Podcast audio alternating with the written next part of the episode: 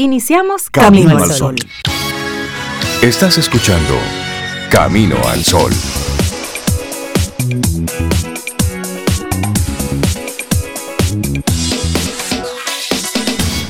Buen día. Hola Rey, muy buenos días para ti, para Cintia, para Laura Sofía y para todos nuestros amigos y amigas que ya están acompañándonos en este camino. ¿Cómo están? Yo estoy muy bien. ¿Ustedes? Pues muy bien también. Gracias por ah, avisar. sí, estamos bien, estamos bien. Después de un rato desconectados, algunos desesperados, otros aliviados. Hablaremos de una desconexión que a unos y a otros les dio efectos diferentes, digamos, vamos a decirlo así. Tuvo efectos diferentes en la gente, en la población mundial. Pero estamos bien, Sobe, dándole la bienvenida al día 5 de octubre ya, Dios mío, 5, mira, me costó decirlo. Sí, 5 de octubre, dígalo. De octubre, ya, ya tú tienes tu arbolito ahí. Todavía no. Ya, he visto memes, ya he visto memes. Ya. Sí, hace unos días escuché un ruido cerca de un closet. Te asustaste. Es el, arbolito el arbolito tocando. Y yo le dije, no, todavía usted no le Reinaldo, toca. Reinaldo quiere que pongan el arbolito el 29 de diciembre. Claro, y lo quitamos el 31. Le doy un día, le doy uno o dos días. no, espíritu navideño, Grinch. Pero esperamos que todos nuestros amigos Camino al Sol oyentes ayer lo hayan pasado muy bien, que hayan descansado y que tengan así el, el, buen ánimo, la buena vibra para hacer de este martes un día espectacular. Que sí, que puede serlo, claro. Solamente depende de que tomemos la decisión. Pero Rey, están pasando muchas cosas, claro, han pasado, están pasando, pasarán muchísimas cosas. Eso es parte de la vida. Ahora, ¿te vas tú a quedar enclavado ahí? No, muévete. Dentro de todo eso que está ocurriendo, bueno, pues identifica los problemas. ¿Para qué? Para avanzar y solucionar. Y ese es el tema que te proponemos en el día de hoy. Identifica qué es aquello que te está mortificando. Identifica qué es aquello que te está sacando de tu balance, de tu centro. Identifícalo para qué? Para que tú puedas avanzar. Pero sobre todo, para avanzar hay que solucionarlo. Porque poniéndole curitas a las cosas no se soluciona nada. Todos sabemos que en nuestro país ya está bueno de curitas, ya está bueno de comisiones, ya está bueno de estudios y está bueno de resort. Para estar por allá mm, discutiendo entre piña colada diferentes cosas. No, es aquí. donde, andaba en ¿Eh? ¿Quién andaba en oh, varios diputados en el fin de semana se oh. fueron a deliberar el, el Código Penal para pensar allá con la cabeza más descansada y por supuesto allá las tres causales se quedaron fuera porque su mente estaba así distendida y el sentido común estaba muy lejos de esas cabezas. Pero bueno, ese es otro tema. Ha, estado siempre fuera de la cabeza de muchos. Sí, de muchos, lamentablemente. y muchas, porque las tres causales, yo soy provida, Sobe es provida, Cintia es provida, mucha gente es provida de la que existe, de la que está. Y las tres causales es sentido común. Aquello que se dice, no, porque eso es proyectando, porque después eso es lo primero, pero después viene, hermano, ahora mismo es, es esto lo que tenemos entre manos. Entonces, esa teoría de la conspiración, eh, que, tiene mucha gente en su cabeza, la tiene usted en su cabeza. No todo el mundo tiene una agenda paralela, una agenda oculta detrás del mal, porque lo que están buscando es, no señor, vamos, sentido común vamos a identificar cuáles son los problemas que, nos están ocurriendo ahora. Y esos son los que tenemos que ir trabajando e ir identificando. Pero de eso... llegan, Rey, eh, eh, eh, esos temas de, de, creencia y de conspiraciones? Me contaban en estos días recién, murió una persona de COVID. Y esa persona, antes de estar contaminada y todo, una amiga se había vacunado y ella la llamó para decirle, mira, te dejaste engañar con esa vacuna. O esa persona que dijo, te dejaste engañar con esa vacuna, se contagió y murió. Y murió, sí. Y son muchas las historias de personas que no se han vacunado, que mantenían su postura de no vacunarse, que lamentablemente han tenido ese desenlace. Entre ellos, eh, youtubers, es decir, personas que tienen una vida pública de mucha, de mucha exposición.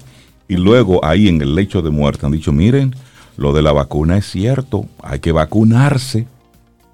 Entonces... Y todo esto, Rey, quiero aprovechar lo, que tú acabas de decir, de que los tres somos pro vida. Tenemos muchos caminos al sol oyentes que, que son pro vida del otro lado, que, que, incluye creencias. Eh, y, y, personas que tal vez estén con nosotros, nosotros desde Camino al Sol, los tres, cada comentario que hacemos por nuestras posiciones personales, lo hacemos basado en el respeto. Totalmente. El respeto a lo que nosotros pensamos de manera individual y el respeto a la diferencia de pensamiento que pueda tener el otro. o sea, que en ningún momento sientan que nuestra posición personal en diferentes temas, que a veces coincidimos los tres, a otras veces, no. necesariamente. Y está bien. Siempre por delante los tres, porque nos conocemos de hace mucho tiempo y conozco a Rey, a Cintia y sé que es así y puedo hablar por ellos en ese sentido, es basado en el respeto de que usted puede pensar diferente y está bien. Y está bien. Por supuesto. Y no pasa nada. Y, eso forma parte del, del, crecer, y eso forma parte del desarrollo, que podamos debatir ideas y que ese debatir una idea no signifique una lesión a nuestros afectos. Estamos debatiendo una idea. Esto no tiene nada que ver con la persona, es la idea. Y es hacia allá donde debemos llevar el discurso completo de nuestro país. Que podamos abiertamente entre partidos contrarios, que puedan debatir ideas y luego hacer propuestas concretas en beneficio del colectivo, en beneficio de la comunidad. Bienvenidas las ideas diferentes, porque todos somos diferentes. Es eso. todos somos diferentes. Ahí que tenemos la oportunidad de aplicar la tolerancia y el alto servicio que decimos tener en nosotros. Es ahí. Cuando somos diferentes. Una cosa es decirlo. sí, porque, porque la tolerancia en palabras es hasta una palabra fuerte. Pero ejercer la tolerancia. ¿eh? Es ahí el gran reto, ejercer la misma democracia. Es ahí donde está el gran reto. Y así arrancamos nuestro programa. Bueno, la compasión. Hoy es el Día Mundial de los Docentes. Así, es. que abrazamos a todos los docentes que son Camino al Sol oyentes, a todos los que son colaboradores y mucho más allá. A todo aquel que decidió un día compartir sus conocimientos con otro. Bueno, pues nuestro respeto, nuestro reconocimiento a ese a ese esfuerzo, a esa decisión, que es lo que permite que los pueblos crezcan, la transferencia de información, la transferencia de contenido, pero que él hace especial a un docente, bueno, que se preparó para eso, que recibió la instrucción para esa información que va a compartir con otros, sea de la, de la mejor manera posible. Entonces, Luego nosotros, bueno, pues conectamos muy bien con, todos los docentes, porque desde Camino al Sol, desde su, desde la génesis de Camino al Sol, la parte de la, de la docencia, de la educación, de la formación, de los profesores, de los maestros, ha estado presente. Primero porque Don Rey, papá, estuvo ligado toda su vida a la educación y él desde que compartió con nosotros en el programa, él puso el tema. Y nosotros, muy sensibles con el tema, pues por supuesto, eh, seguimos esa misma, esa misma línea. Porque, y que entre nosotros y los colaboradores son docentes, o sea, como tú dices, en el génesis, en la sangre, en, el, cada uno de los pasos de este camino tiene la docencia. Yo creo que prácticamente todos los, los, colaboradores de Camino al Sol, a lo mejor uno que otro, son docentes, de una u otra forma. Si a lo mejor uno que otro no es docente, porque el resto lo es. Exactamente. Mire, hay un mensaje muy lindo que envían, eh, bueno, desde, desde la UNESCO, UNICEF, la Organización Internacional del Trabajo y el Secretario Internacional de la Educación, precisamente con motivo del Día Mundial de los Docentes. Un mensaje bien cortito pero contundente. En el Día Mundial de los Docentes no solo rendimos homenaje a todos los educadores, pedimos a los países que inviertan en ellos, y les den prioridad en los esfuerzos mundiales de recuperación de la educación para que todos los alumnos tengan acceso a un docente cualificado y respaldado. Apoyemos a nuestros docentes. Qué buen llamado. y ahí está todo. Todo, todo, todo el avance, todo lo que nosotros pretendemos lograr, todas las negociaciones, todos los el crecimiento económico, el macro, el micro, el suyo, el mío, está basado impactan en todo, claro. En una sociedad educada. ¿Y quién educa? Los educadores. Así es. Así es que prioridad 1A. deben tener. El Día Mundial de los Docentes, fecha que se celebra desde 1994. Es una fecha en la que la UNESCO y la Organización Internacional del Trabajo decidieron rendir un homenaje a, los profesores más valiosos. A la profesión, de hecho, más, más, así sí, Es la profesión más valiosa dentro de cualquier sociedad. Y esa es la realidad. Muchos hablan del, idealismo de Finlandia. ¿Y cuál es la diferencia en Finlandia? que los docentes, los profesores, los maestros en Finlandia son los mejores profesionales posibles en cada una de las áreas. Esa es la diferencia. Pero bueno, súper bien pagados para que se queden ahí tranquilitos. Son las plazas más, eh, más, más codiciadas. Bueno, pues así arrancamos nuestro programa Camino al Sol. Es martes, estamos a 5 de octubre. Muchísimas gracias por conectar con nosotros a través de estación 97.7 FM y también nuestra página web caminoalsol.do. Así es que buenos días y arrancamos con música. Te acompaña Reinaldo Infante. Contigo, Cintia Ortiz. Escuchas a Sobeida Ramírez. Camino al Sol.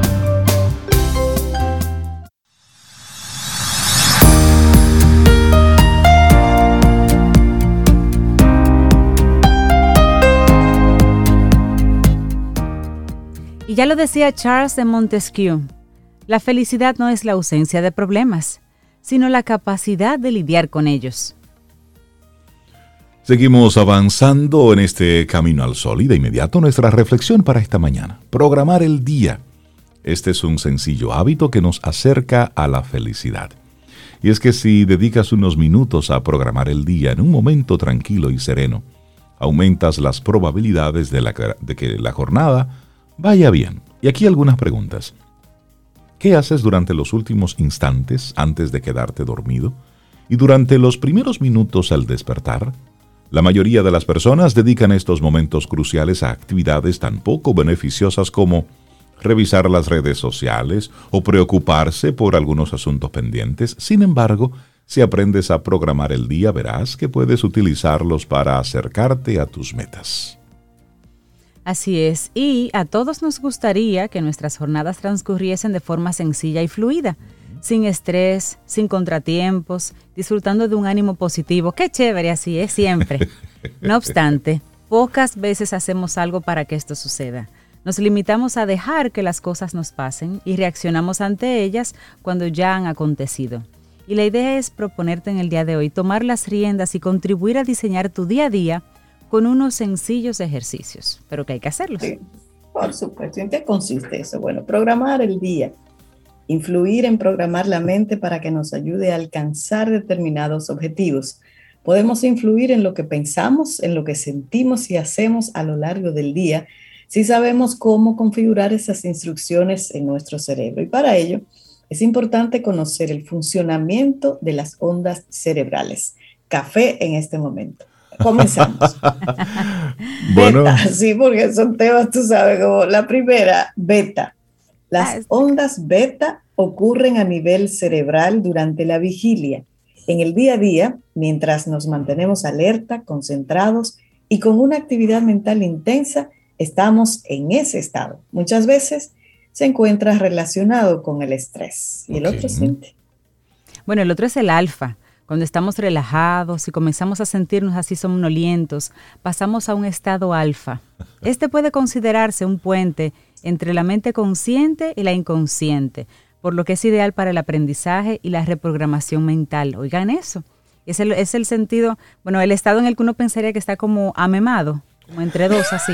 Sin embargo, en dominicano, en dominicano, de amemado, sí.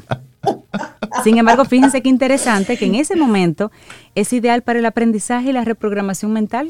Escuchar audiolibros, escuchar materiales didácticos puede ayudar, qué bueno. Es interesante porque en ese momento como dice Cintia, no se siente medio medio, medio modo idiota, así como que el, Pero sí, dice que ese es un buen momento. Sí, dice que es un buen momento.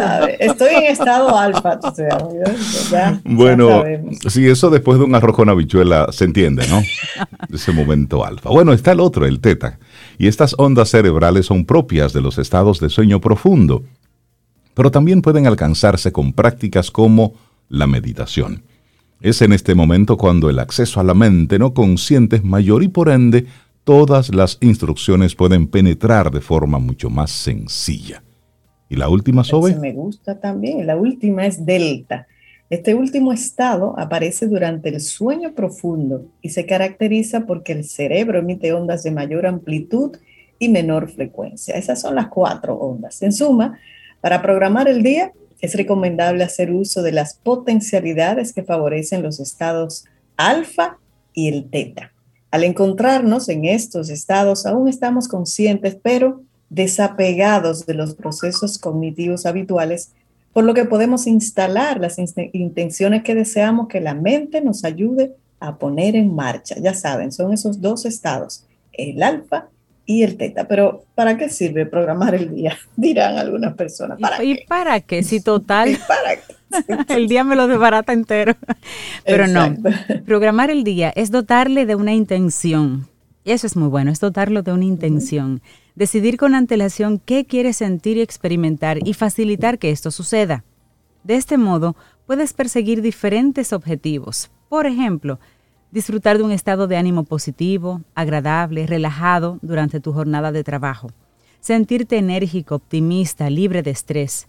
Fijar metas concretas también ayuda para eso. Por ejemplo, proyectar que la reunión de trabajo que tienes a las 10 de la mañana sea de forma agradable, fluida, que la cita con tu pareja sea divertida, sea positiva, que la comunicación con tus hijos durante ese día sea abierta, haciendo un esfuerzo por aceptar las diferencias de opinión.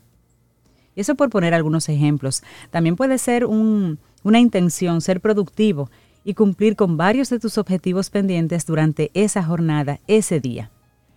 Así es, y bueno, ¿y cómo, cómo hacer todo, todo esto?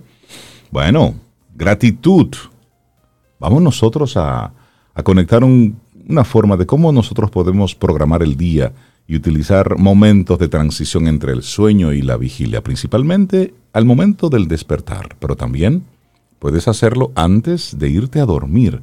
Así es que puedes utilizar diversas estrategias sencillas. Una de ellas es la gratitud. Ya lo mencionaba.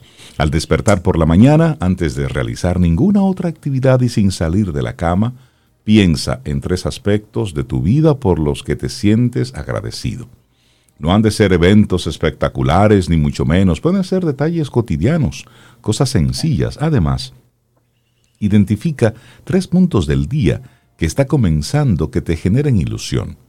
Estos dos elecciones puedes realizarlas mentalmente o anotarlas en un diario de gratitud, destinado específicamente a ese fin y que coloques en tu mesita de noche. La gratitud ayuda a mejorar el estado de ánimo y el bienestar subjetivo.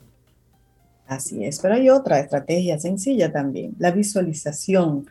Si tienes un objetivo concreto que deseas lograr, visualízate a ti mismo ya alcanzándolo. Por ejemplo, recibiendo la felicitación de tu jefe por la gran presentación que has realizado Trata también de que la imagen se sienta lo más real posible y mantente en ese escenario creado durante unos minutos mientras aún estás despertando. Y hay otra, decretos y afirmaciones, ¿sí? Decretos y afirmaciones me encantan. Los decretos y las afirmaciones son algunas de las técnicas más sencillas, pero también de las más potentes, y para utilizarlas basta con que diseñes algunas frases cortas que reflejen aquello que deseas experimentar ese día. Y eso lo puedes organizar tú mismo. Programa el día, programar el día te coloca en sintonía con tus objetivos, porque no dejas que las cosas simplemente sucedan. Tú estás organizando lo que va a suceder. Al programar el día generas profecías autocumplidas. Eh, me gusta eso. Qué místico se oye.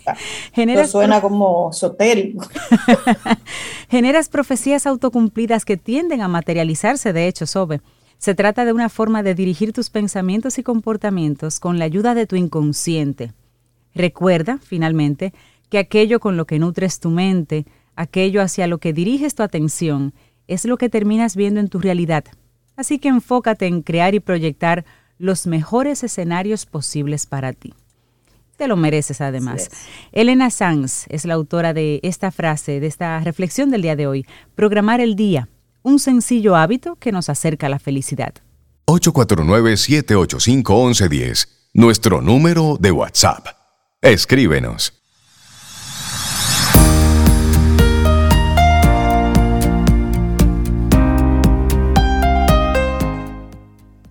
La persona que responde a los problemas de la vida de forma activa es como el hombre que quita cada una de las hojas del calendario y las archiva con cuidado después de haber escrito algunas notas en el dorso. Esa reflexión, esa frase es de Viktor Frankl. Seguimos avanzando en este Camino al Sol a través de estación 97.7 FM. Muchísimas gracias por conectar con nosotros en caminoalsol.do. Bueno, darle los buenos días, la bienvenida a Jessica Valdés, psicóloga clínica, terapeuta de familia, pareja y sexual. Jessica, buenos días, bienvenida de nuevo a Camino al Sol. ¿Cómo estás? Bien, ¿y ustedes? Bien, Jessica, bien. Estamos bien, contentos por conectar de nuevo contigo y hoy vamos a hablar de... Ay, ay, ay, presten atención a todos nuestros amigos y amigas Camino al Sol oyentes. ¿Cómo enfrentar los conflictos de pareja? Gracias. Miren, eh, la gente muchas veces cree que por estar en, en, pareja no va a haber conflictos. Y lo primero que tenemos que saber hoy es que los conflictos son parte de la vida, eh, de la naturaleza humana. De la convivencia. Donde quiera, donde quiera que haya dos personas y hay una relación, hay una oportunidad de tener un conflicto. El tema del conflicto no es que esté, es como yo lo enfrento. Porque muchas veces las formas de enfrentarlo no son las más sanas y eso es lo que genera un problema. Y de una manera sencilla, ¿qué es un conflicto? Un desacuerdo. Cuando dos personas no están de acuerdo, cuando dos personas no quieren lo mismo, entran en un conflicto. Ahora, siempre les digo a las parejas de manera puntual, imagínate que tú y tu hermano que vienen de la misma crianza son totalmente diferentes y le cuesta llegar a acuerdos, imagínate dos personas de dos mundos diferentes, ¿cuánto más no van a tener diferencias? Entonces, eso es aceptarlo. Cuando uno empieza a aceptar eso, las cosas bajan. Otra cosa que tenemos que saber, una frase que yo uso mucho, no se trata de estar de acuerdo, se trata de llegar a acuerdos.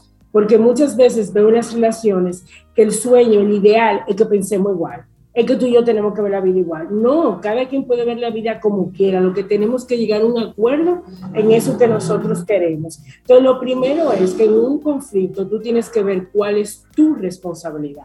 No sé si se han fijado que cuando estamos en conflicto, lo que estamos buscando es culpable. Sí. ¿Qué tú hiciste? Porque fuiste tú. Porque no sé tal cosa. Es decir, es que más fácil, Jessica.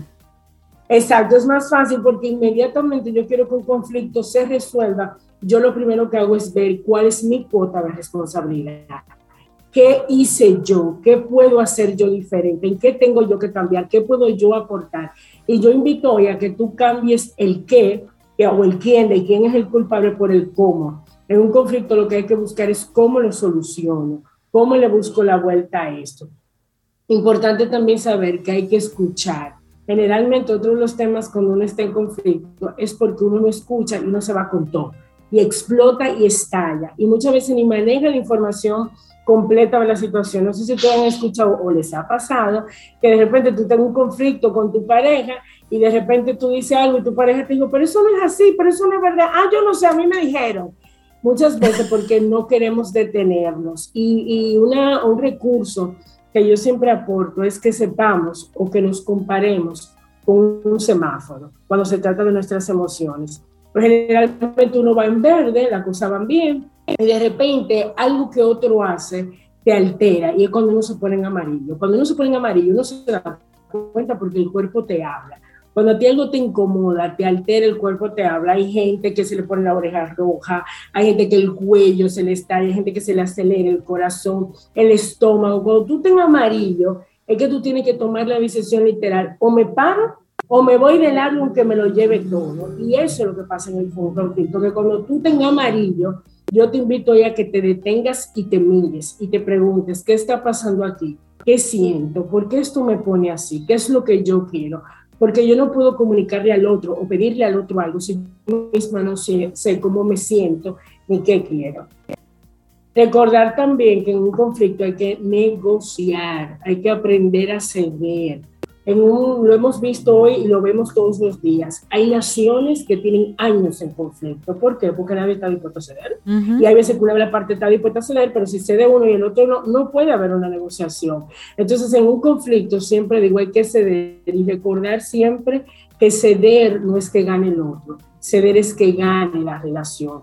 Porque si yo cedo y tú cedes en algo que se supone que nos importa a ambos, la relación va a ganar. Entonces son como pequeños tips que la gente a veces dice en medio del conflicto, ah, ¿y tú quieres que yo esté pensando en eso? Sí, yo creo que tú estés pensando en eso, porque muchas veces, no sé si se han percatado de eso también, a veces en el conflicto cuando se empeora no es por lo que sucede, ni sucedió, es por cómo yo lo he ido manejando.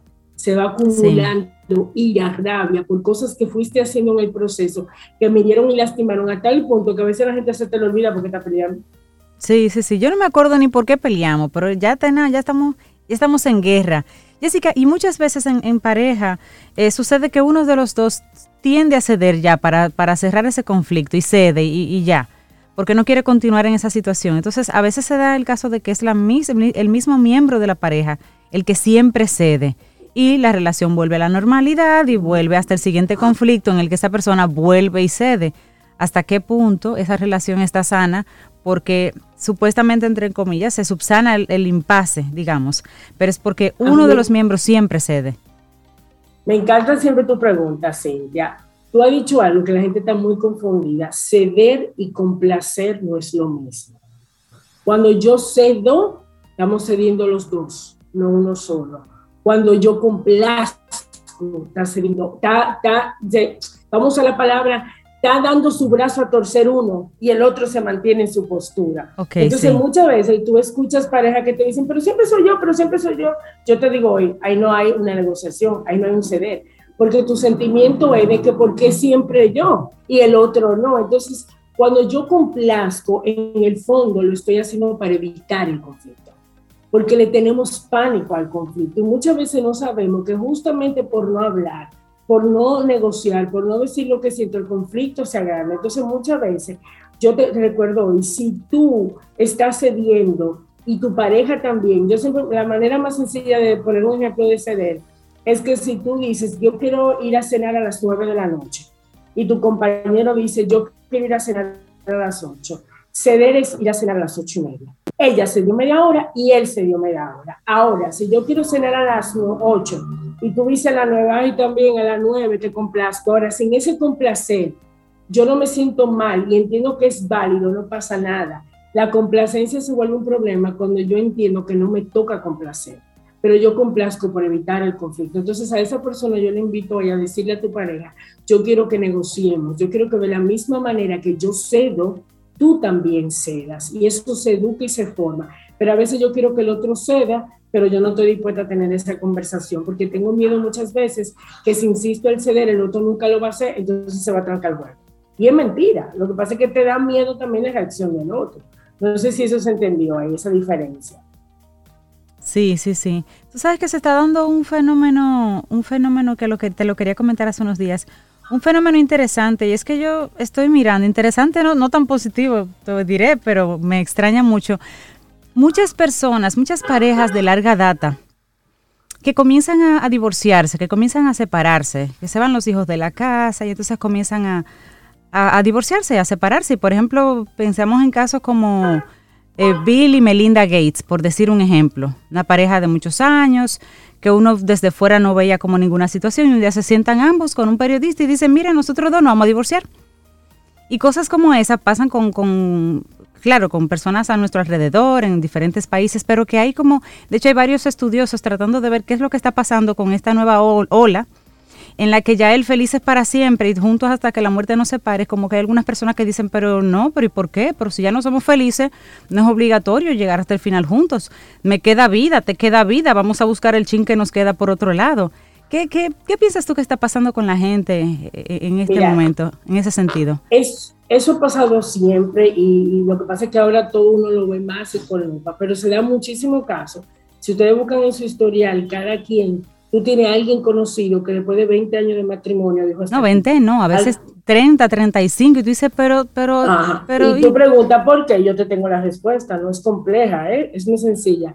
Dejaron de ser pareja estando casados. Muchas veces hay parejas que estando juntas se dedican a los hijos y no a ser pareja.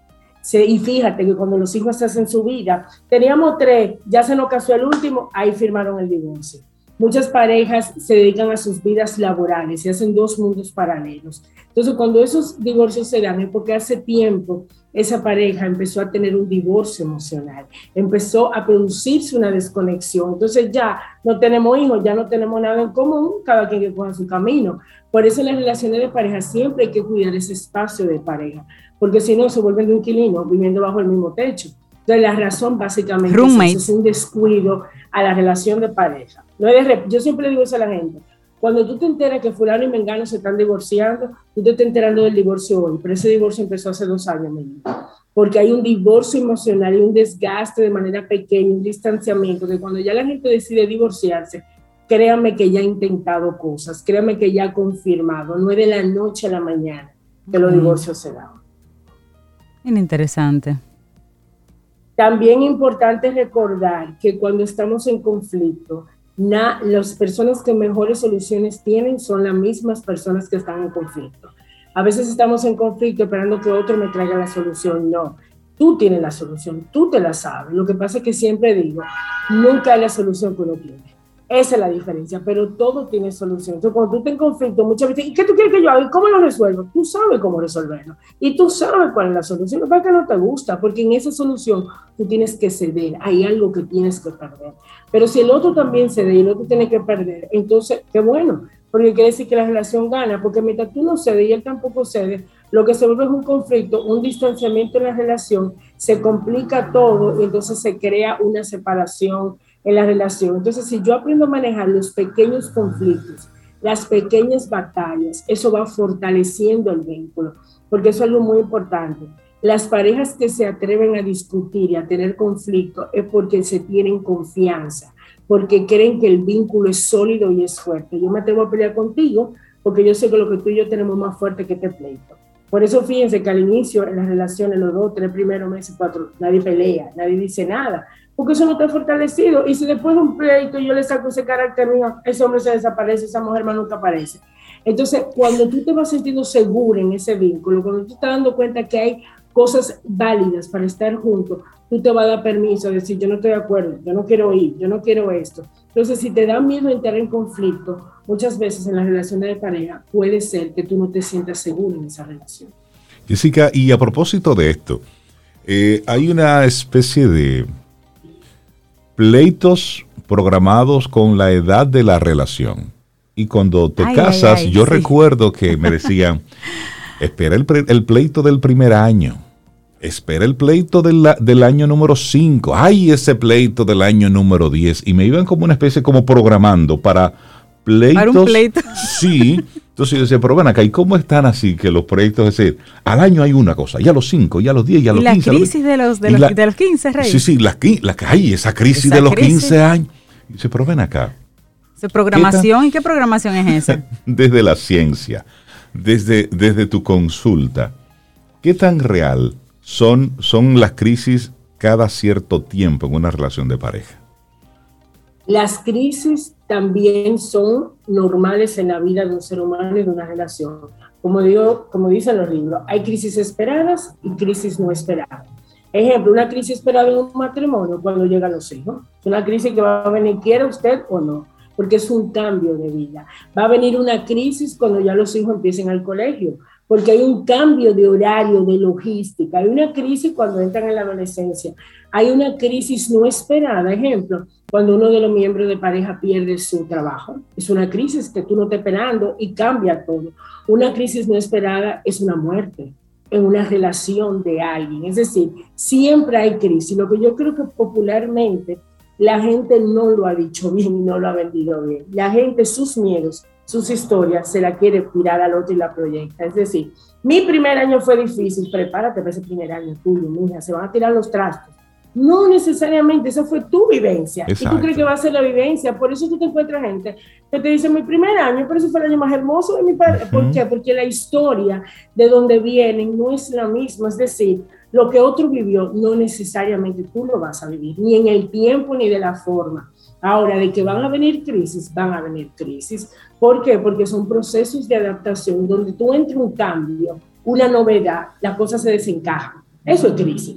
Crisis es cuando las piezas que estaban encajadas en el rompecabezas se salen, hay que volver a encajar. Entonces, Las crisis son esperadas, pero cada matrimonio, cada relación de pareja tiene títulos diferentes de sus crisis y en tiempo diferente. No hay un manual eso que han querido vender, la crisis del primer año, la crisis de los siete años, no sé si ustedes lo han oído, los siete años son lo peor del mundo y la gente se lo ha creído tanto que la gente a veces llega a los siete años, tienen un conflicto. La espera. me lo dijeron, eran los siete años, esos son tabú, creencias, mitos, paradigmas, eso, es que, claro. Lleve su historia, lleve su, vivencia.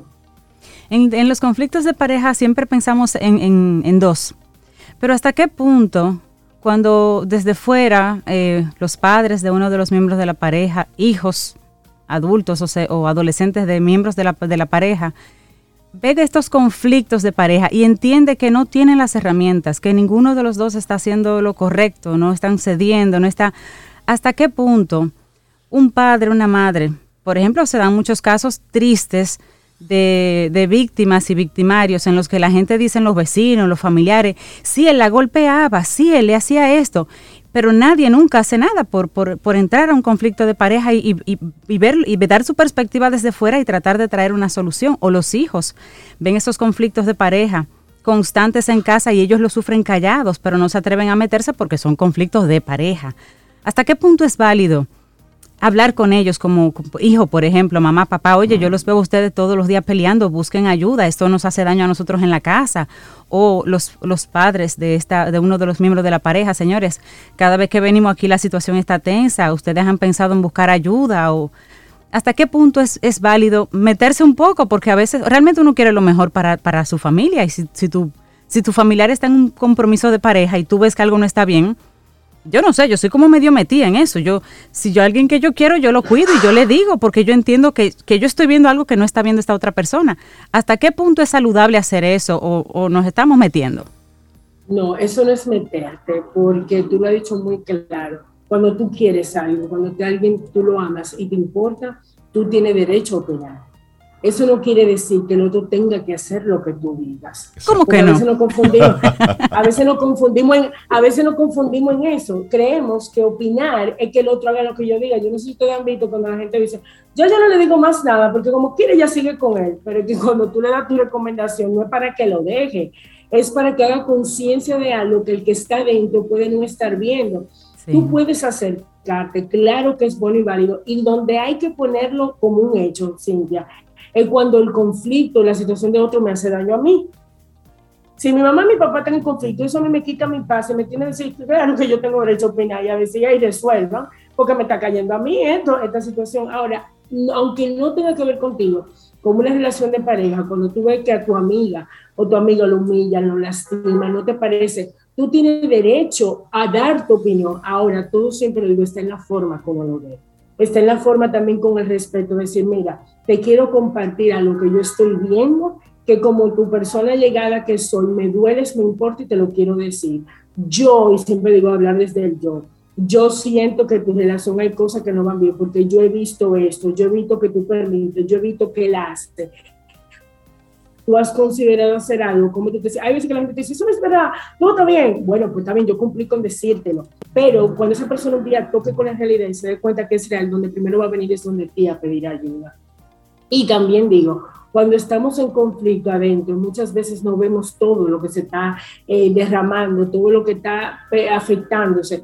Y cuando viene alguien de fuera y te lo hace ver, tú haces una pausa y tú dices, ay, mira, gracias, yo no estaba viendo, nunca me lo imaginé, o a veces un testimonio de vida, de algo que yo viví, te puede servir. O sea, que claro que es bueno, es válido, siempre con respeto, siempre diciendo, te quiero decir esto porque te quiero, porque me importa. Yo pienso al revés. Yo pienso que cuando tú ves que algo va mal, y tú lo callas, te haces cómplice de esa situación. Claro, para, claro. Mí para mí no hay cosa más triste y dolorosa que alguien vivir algo y tú decir, ay, yo siempre lo vi, ay, yo lo sabía. Entonces, ya ahí está, ya, preferiría yo ni que me lo diga, porque ni me, lo digas. si tú realmente me quieres, me importa.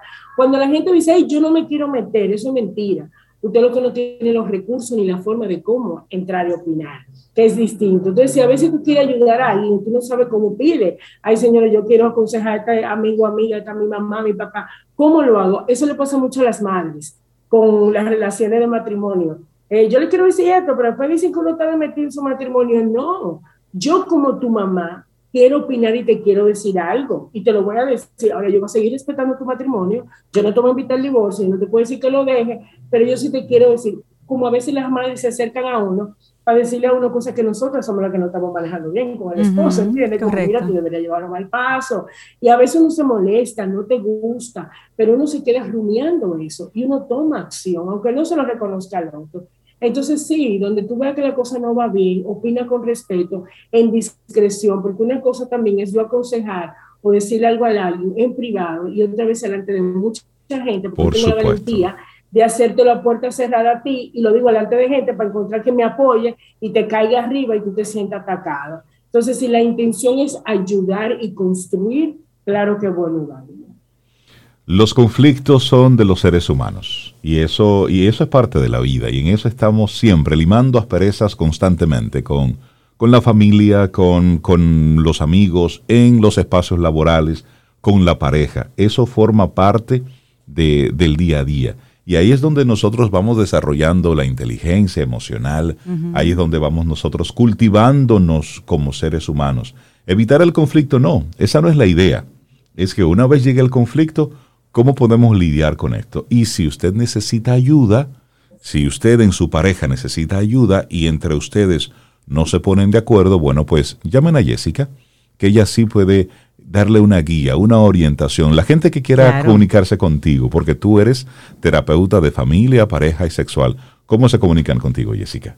Pueden comunicarse conmigo al 829-850-1812 o por correo electrónico jessica con j 2s eh, jessica valdés m arroba gmail.com o en Instagram, redes sociales, Jessica Valdés. Ten un buen día, un buen despertar. Hola. Esto es Camino al Sol. Camino al Sol.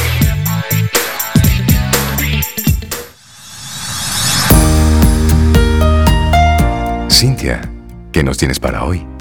Camino al Sol.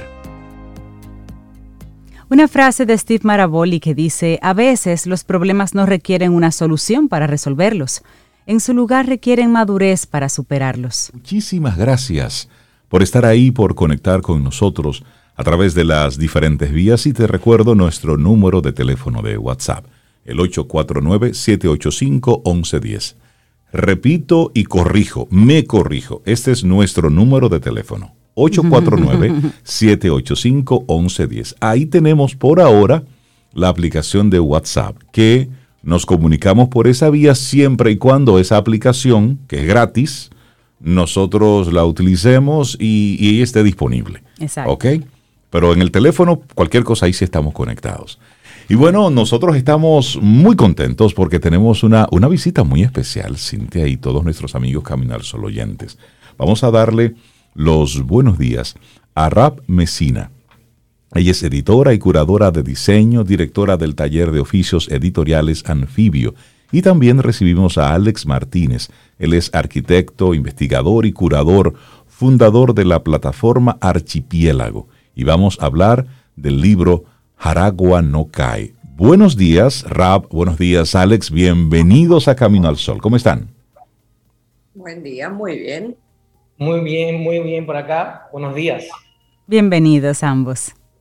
Hablemos un poquito de, de este nuevo libro, Jaragua no cae, y luego, claro, me gustaría, nos gustaría conocer un poquito acerca de sus diferentes eh, plataformas y medios, Archipiélago y Anfibio. Me encantan los nombres.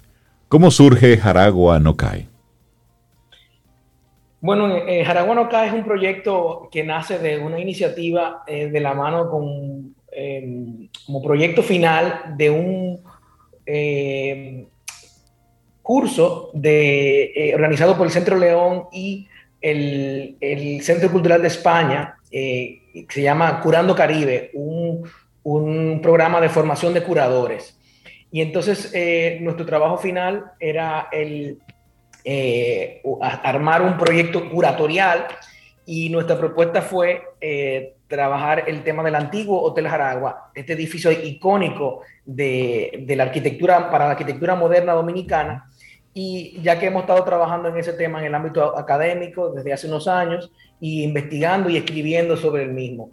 Entonces, eh, luego que se acaba ese programa, que eso fue en el 2017, eh, el Centro León le interesó eh, poner en marcha esta, ese proyecto como un proyecto documental, como una exposición que en principio iba a ser una exposición documental en la mediateca del Centro León. Eh, luego entonces viene la pandemia y la pandemia hace que, tengamos que repensar este, esta logística, pero eh, justamente en este momento se, se incorpora Rab Mesina al proyecto, quien es también curadora eh, y, investigadora eh, eh, y editora en temas de diseños, pero sobre todo en la parte sociológica del diseño. Y hacemos entonces una, un, equipo de no solamente ver el proyecto de la parte arquitectónica de la historia, sino un poco más amplio. y, y, entonces ya con Rap en el, en el barco toma forma y el proyecto cambia de formato eh, em, eh, y se convierte en un libro y una exposición virtual por el tema de que todas las plataformas, todos los, espacios eh, culturales se estaban desplazando al ámbito em, virtual. virtual por la situación global, ¿no? Y entonces ahí, bueno, ahí, ahí empata Rap. Tú continúa la historia. A mí me gustaría que antes de, continuar la historia rap nos pudieras eh, ilustrar a los Camino al Sol oyentes qué es un curador. Como ya se ha mencionado en varias ocasiones, ¿qué hace un curador para que podamos entender el contexto del trabajo? Es muy graciosa la pregunta porque no les ha pasado que han visto en mi bio de Instagram, yo hago curación de playlist, yo hago curación de no sé qué. qué atrevidos son. Se enferman. Vayan a la tienda porque una selección de ropa curada por fulana. Eso no es un curador. Un curador es una persona que tiene que contar una historia desde cero. Y contar una historia no es necesariamente lo esperado. Miren como Alex le dice, yo tengo un edificio, yo tengo una propuesta arquitectónica. Entonces, entre curadores se hablan y dicen, Alex, pero la historia de la televisión dominicana tiene algo que ver con ese edificio. La razón por la cual hoy, en 2020, en Marca País se presentó el merengue con faldeo, tiene que ver con ese edificio. Entonces, es pensar en todos esos puntos de conexión que nada tienen que ver con el objeto expuesto. Y digo objeto porque yo soy curadora especializada en diseño, siempre parto de un objeto diseñado. Nada tiene que ver con ese objeto expuesto y en realidad hay muchas historias que se pueden contar satelitales alrededor de esto. Eso hace un curador, conecta historias y las cuenta de la forma más efectiva y, como es mi posición, entretenida posible, porque hay que democratizar la información. ¿eh? Claro. El, curador tiene una, una, responsabilidad de llevar el mensaje, como dice Rap también, y va, va, a discernir toda la información que hay y va a conectar con el público, o sea, va a ser el interlocutor entre lo que se expone y, quién lo, lo va a, consumir o lo va a visitar eh, si es una exposición. Entonces ahí es donde, donde eh, quizás hay, hay, más quizás curadores de arte, porque esa palabra viene incluso de, de, las posiciones en los museos, de, restaurador en principio de arte, eh, pero eso es una, una, clase como más, más extensa. Pero los curadores de diseño y los curadores de, arquitectura estamos teniendo quizás más, más espacios ahora donde ya hay más eh, eh, chance de, trabajar en temas especializados, como en el que estamos hablando ahora mismo, eh, o, refiriéndonos en este caso de Jaragua no cae. Me llama la atención porque es cierto, ese edificio ha sido testigo de, muchos momentos importantes en nuestra historia reciente, pero dentro de ese proceso de, investigación, en ese proceso de, de, ir ustedes descubriendo cosas, ¿Cuál fue o cuáles fueron esos momentos, esos hitos que a Alex y a Rap le dicen, óyeme, realmente aquí hay un, aquí hay un documento interesante que vale el esfuerzo que la gente lo conozca? Rap, adelante. Nosotros tuvimos la grandísima dicha de, poder hacer entrevistas con las personas que estaban vivas durante la época dorada del Jaragua. Pónganse a hacer la cuenta tenían más de 90 años en su mayoría. ¿eh? Sí, sí, sí, totalmente. Entonces, poder entender, número uno, el tema de que ese hotel surgió porque a Trujillo le dieron bola negra en otro club social, número uno. Número dos, este proyecto atrajo voluntarios inesperados, desde un señor alemán, cerca de Nuremberg, Alex, cerca de... Un señor alemán que vivió aquí en los 50, que tenía una caja de recuerdos del Jaragua Y él, le, desde que él llegó por barco y vio ese nombre, dijo, yo tengo que ir a ese edificio. Le atrajo. Cosas así, hasta el hecho de que, como les comentaba, hay un punto de la televisión dominicana que mucha, muy poca gente conoce, pero la primera vez que este país vio a Nuria Piera en televisión fue en el Jaragua. En el Jaragua. El desarrollo de la televisión en vivo, como conocemos nosotros, la revista de variedades en vivo, comenzó en el Jaragua, cuando Color Visión se muda de Santiago a Santo Domingo, y es en las instalaciones del donde tiene que estar. Pero más allá de eso, ese edificio cuenta la historia de una ciudad que no se ha valorado a sí misma, de una ciudad que ha permitido que tengamos hoy un arroz con mango. Y digo ciudad, pero en realidad somos nosotros los ciudadanos. Sí.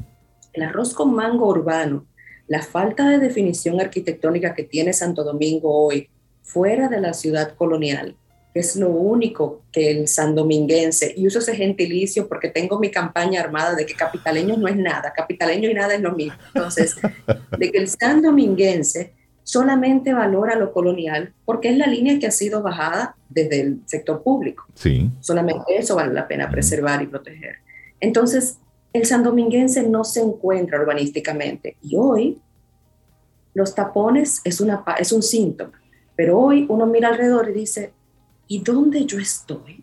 Esto es una ciudad. Exacto. Pero vale la pena también decir que la historia del, del antiguo Hotel Jaragua, como la hemos desmenuzado y, contado, eh, viene desde antes de que el hotel existiese. También eh, la historia del, del, solar donde se hizo, de quién eran esos terrenos y todo un tema, todo un tema de, de, de, una historia que hay ahí de, detrás de, de, todo esto que ha ocurrido. Entonces, eh, realmente eh, eh, Mira. Vale la pena, vale la pena resaltar, por ejemplo, del, negocio turbio que hubo en el medio de, los Trujillos, que si María, María Martínez adquirió los terrenos antes, antes de, que el malecón fuera una avenida, y entonces luego se lo vende al, al Estado Dominicano. Esto es solamente una parte. Pero ahí, luego que se construye este gran edificio, que en 1942, eh, diseñado por el arquitecto Guillermo González, quien es considerado el padre de la arquitectura moderna dominicana. De hecho, el, Día de la Arquitectura Dominicana, el 3 de noviembre, se, se logró eh, eh para celebrar también su natalicio. Y entonces vale la pena resaltar que ese edificio fue un edificio único en la región que abre las puertas a un turismo un turismo moderno, un turismo de, eh, donde este tipo de arquitectura comienza, luego del Jaragua, a verse en otros, en otros eh, lugares y luego se hace mucho más famosa esta, tipología de edificio en altura, estos edificios eh, bien limpios con la idea de las palmeras, contrastado con esta arquitectura moderna y, y luego el Jaragua se queda de alguna manera se queda, eh, se va quedando atrás. Rezagado un poquitito. Pero bueno. Mira, y, a propósito de eso, ¿qué tanto a través de los años eh, se ha modificado la estructura? Primero, para que nos quede claro, ¿cuándo fue, cuándo se inició la construcción del Jaragua?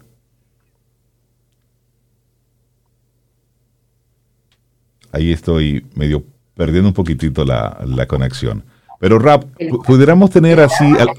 El Jaragua, que conoció esa generación, o esas generaciones, se inauguró en 1942 me ha sorprendido mucho cuando hemos presentado el libro a personas mileniales, a personas un poquito de generación Z, más jóvenes, nos dicen, o sea, que ese edificio que está en el malecón es nuevo. Sí, hay, había otro edificio que se demolió en 1985, para que entiendan el valor que tiene este libro. Exacto. El gran valor de, de explicarle al san dominguense su propia historia, Mucha gente no sabía que había otro edificio. Mucha gente no sabía que Jaragua no cae es una línea dentro de un merengue de Juan Luis Guerra que habla de ese momento donde le dan dinamita y el edificio se queda arriba, porque supuestamente tenía un problema, eh, o sea, el salitre había acabado con las varillas. Mentira, el edificio estaba todavía de pie igual. Entonces, esa parte de la historia, mucha gente todavía no la conocía. Así que son más o menos cuarenta y pico años de vida pasó muchísimo. Óyeme, qué, qué, interesante. ¿Y qué de, lo que existe hoy, ahora, de la estructura del Jaragua actual que conocemos versus el edificio original, el que se construyó en los 40, ¿Qué tanta, qué tanta diferencias hay?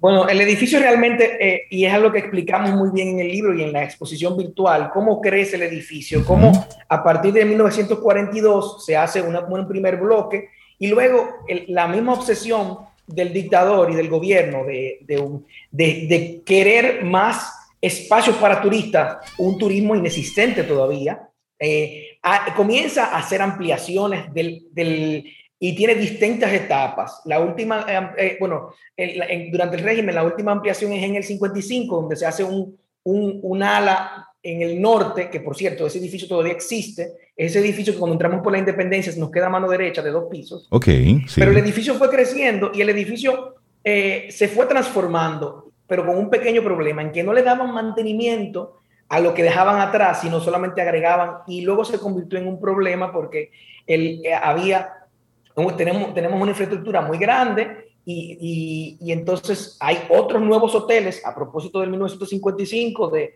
de, la Feria de la Paz, de la Gran Feria de la Paz, entonces se comienzan a complicar las cosas. En el 85, y dándole para adelante a la historia, se demuele este hotel y eso se, e, este, se, se, se hace la demolición del, del hotel en un contexto que también vale la pena resaltar, que es en el cual el gobierno dominicano entiende y comienza a decir, como solamente como Rato estaba diciendo ahora mismo, eh, eh, comienza a decir que el edificio estaba deteriorado y que, lo que, y que el salitre había acabado incluso con su parte de su estructura en el interior, las varillas, y que en cualquier momento se podía, podía, podía, se podía caer. y entonces ya ahí eh, hay una, gran, gran movilización, que quizás la primera movilización ciudadana para tratar de salvar un edificio. Un edificio que en, ese entonces no se entendía que tenía un valor patrimonial.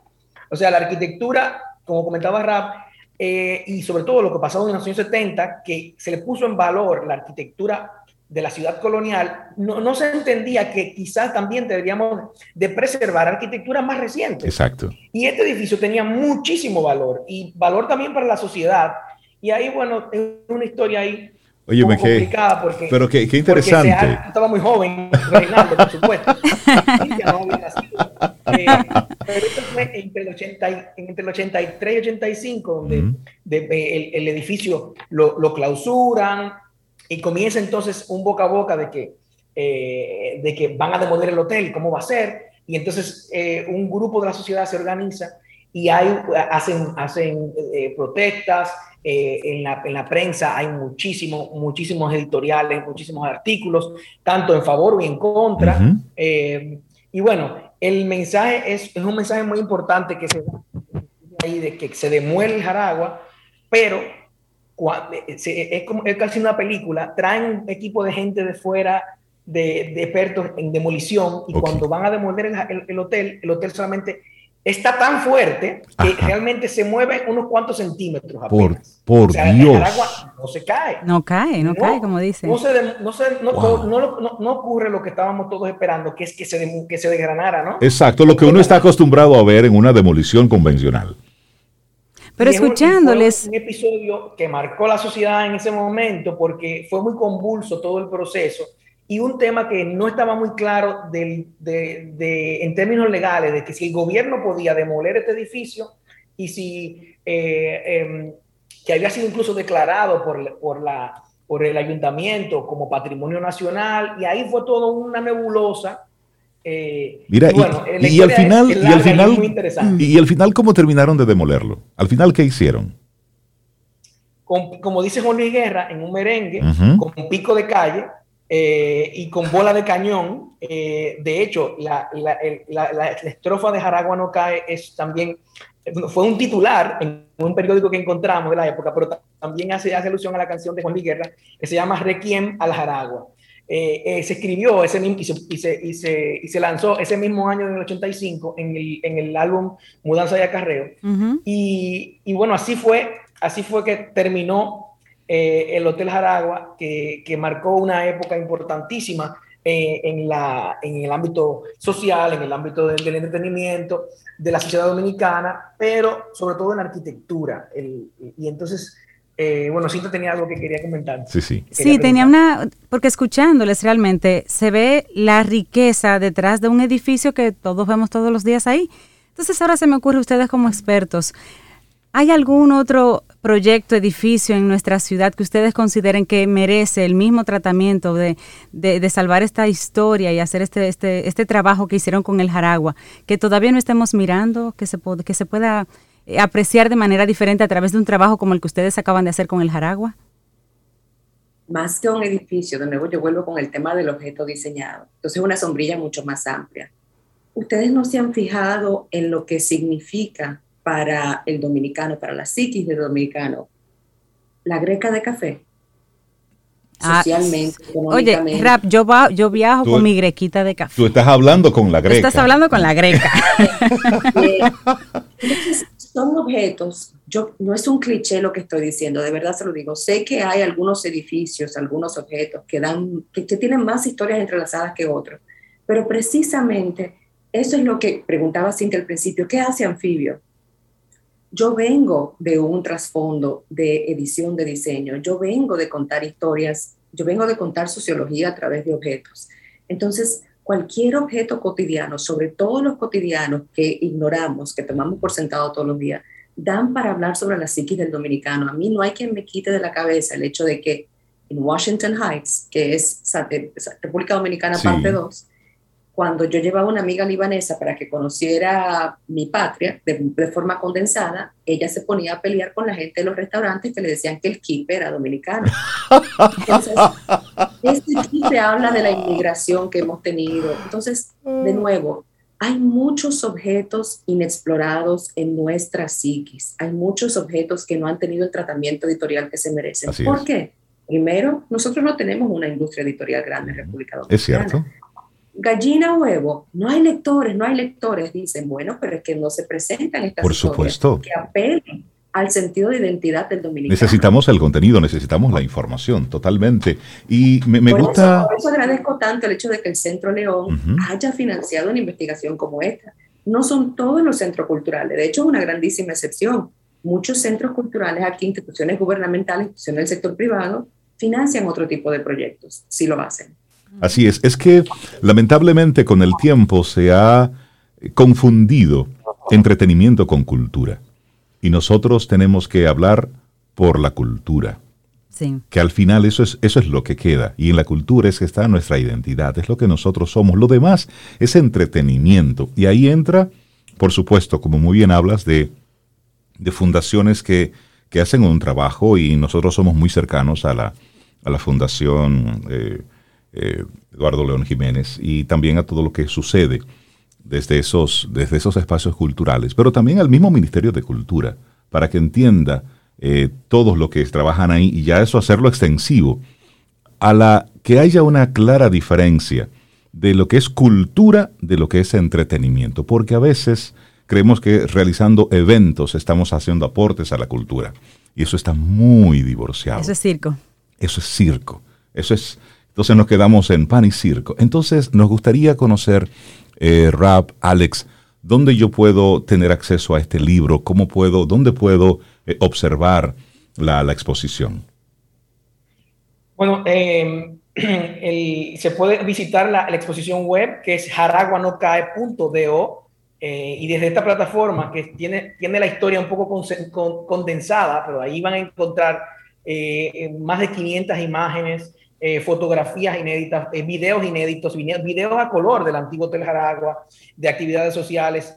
Van a encontrar grabaciones en vivo en los años 50 de esas canciones del, playlist eh, y la, selección de música de, aquel, de aquellos años gloriosos del Hotel Jaragua. Y van a encontrar también una Pueden descargar el libro desde allí también. Ya yo estoy y justo al final de la historia hay un edificio, a propósito de lo que Cintia comentaba, que es una reflexión sobre la historia se pudiese repetir en el malecón si no prestamos atención a otro edificio que está muy deteriorado, con un tema legal eh, eh, de, arrendatarios, etcétera, y que puede pasarle lo mismo que al Jaragua, que es el antiguo eh, o el teatro Agua y Luz tiene una historia eh, paralelamente, bueno, es distinta, por supuesto, pero algo se tienen muchas cosas que dan ya, pueden prender la alerta de que hay que prestarle atención a qué puede ocurrir allí. Claro. Eh, entonces, eh, em, invitamos a que, a que, a que eh, hagan ese recorrido de la página web de, que se encuentra en, jaraguanocae.do y, y, va, y entonces ahí van, van descubriendo todo este tema de Jaragua. Pueden descargar el libro y, y bueno, y, realmente seguir en la conversación sobre la, la importancia de conservar eh, eh, buena arquitectura o la arquitectura que tiene, que tiene trascendencia, que tiene, y que no solamente hay que conservar lo que, lo que nos han enseñado a conservar, que es lo quizá, eh, o a recrear en muchos casos, que es el caso de, lo colonial solamente. Que, hay, que, que somos, esto es más amplio.